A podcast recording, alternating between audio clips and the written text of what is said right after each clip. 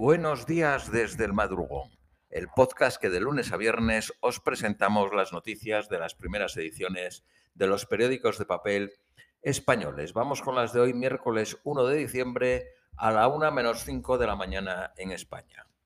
Periódico ABC. Un adolescente de 15 años mata a tres estudiantes en un instituto de Michigan. Dejó además seis heridos, uno de ellos profesor. La OTAN se reúne en Riga, capital de Letonia, pese a las fuertes tensiones con Rusia. Eh, Rusia y Estados Unidos intercambian denuncias y amenazas sobre Ucrania. Putin avisa de que tomará medidas equivalentes si la alianza instala armamento en suelo ucraniano para defender al país. El, presidente mexicano López Obrador contra las cuerdas por un caso de corrupción de sus hijos. Tres de los bastagos se habrían beneficiado de forma irregular de un plan estrella del presidente mexicano. A través de un empresario amigo se habría favorecido del cultivo de cacao en contra de los criterios técnicos el mandatario niega las revelaciones de la investigación periodística y denuncia un intento de manchar su gobierno. Maduro obliga a repetir la elección donde perdió el hermano de Chávez. Han quedado expuestos como lo que son, una vulgar dictadura, asegura Juan Guaidó. El derechista Eric Zemmour presenta su candidatura a la, a la presidencia francesa pugna con Le Pen para enfrentarse a Macron en la segunda vuelta francesa. Omicron ya circulaba por Europa antes de ser, eh, comunicada por Sudáfrica. Ya hay 42 casos identificados en Europa. Alemania lleva la vacuna obligatoria al Parlamento. El Constitucional avala todas las restricciones contra la pandemia adaptada por Merkel se permitirá a las farmacias y a las consultas de dentistas aplicar la vacuna a todo el que la pida. Periódico El País. Guiño a Estados Unidos en los Balcanes con la acogida de refugiados. Albania, Macedonia del Norte y Kosovo ofrecen ayuda a Washington cuando se complica su futuro en la Unión Europea. En su época de senador, Joe Biden fue una de las voces más activas en defensa de intervenir en Bosnia y en Kosovo. Ya ha visitado la zona en numerosas ocasiones. La OTAN y Rusia se lanzan amenazas mientras la tensión crece en Ucrania. Washington advierte de que una agresión contra Kiev tendría graves consecuencias. Los impuestos al diésel provocan los primeros roces en el tripartito alemán. Los liberales quieren evitar más carga fiscal para los conductores. Condena a cadena perpetua en Alemania un yihadista por el genocidio de los yizidíes. Es el primer juicio contra la persecución de la minoría religiosa kurda por parte del ISIS.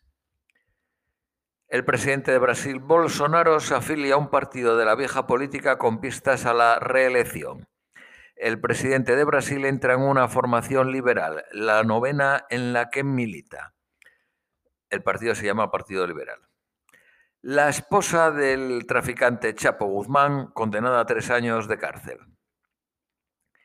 El candidato chileno de la izquierda lidera los sondeos de la segunda vuelta. Filipinas elige entre un clan autocrático y el aperturismo. El tándem formado por el hijo del dictador Marcos y la hija del presidente Duterte emerge como candidatura favorita. Los ingresados por COVID se cuadruplican en la provincia de Sudáfrica donde se identificó Omicron. La inflación en la zona euro se dispara a sus máximos desde 1997 sube al 4.9 en noviembre. Periódico Cinco Días. Telefónica España plantea la salida de 1.950 empleados de más de 54 años. Cabify facturará un 45% más y prevé lanzar Cabify Super en Latinoamérica.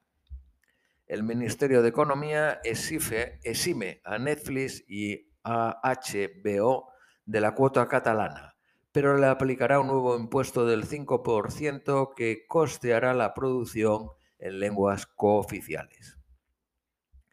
El mercado de comida a domicilio online alcanza los 1.079 millones en el 2021. Periódico El Economista. El presidente de Indetes, Pablo Isla, pactó su salida de la empresa antes del verano tras multiplicar por siete su valor.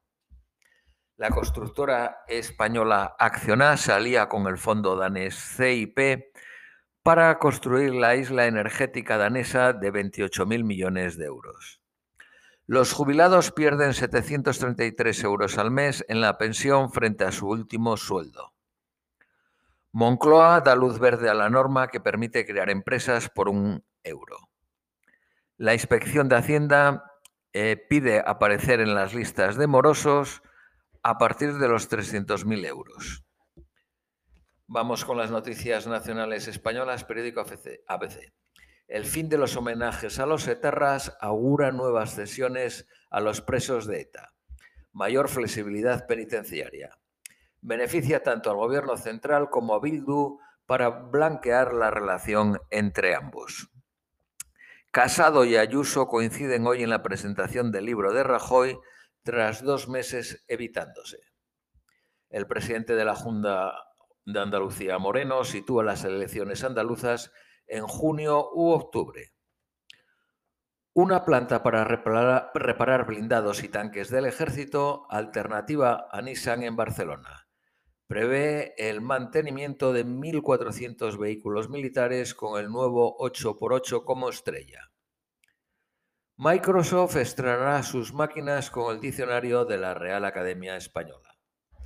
Periódico El País. Casado carga contra el populismo el día que Ayuso pacta con vos.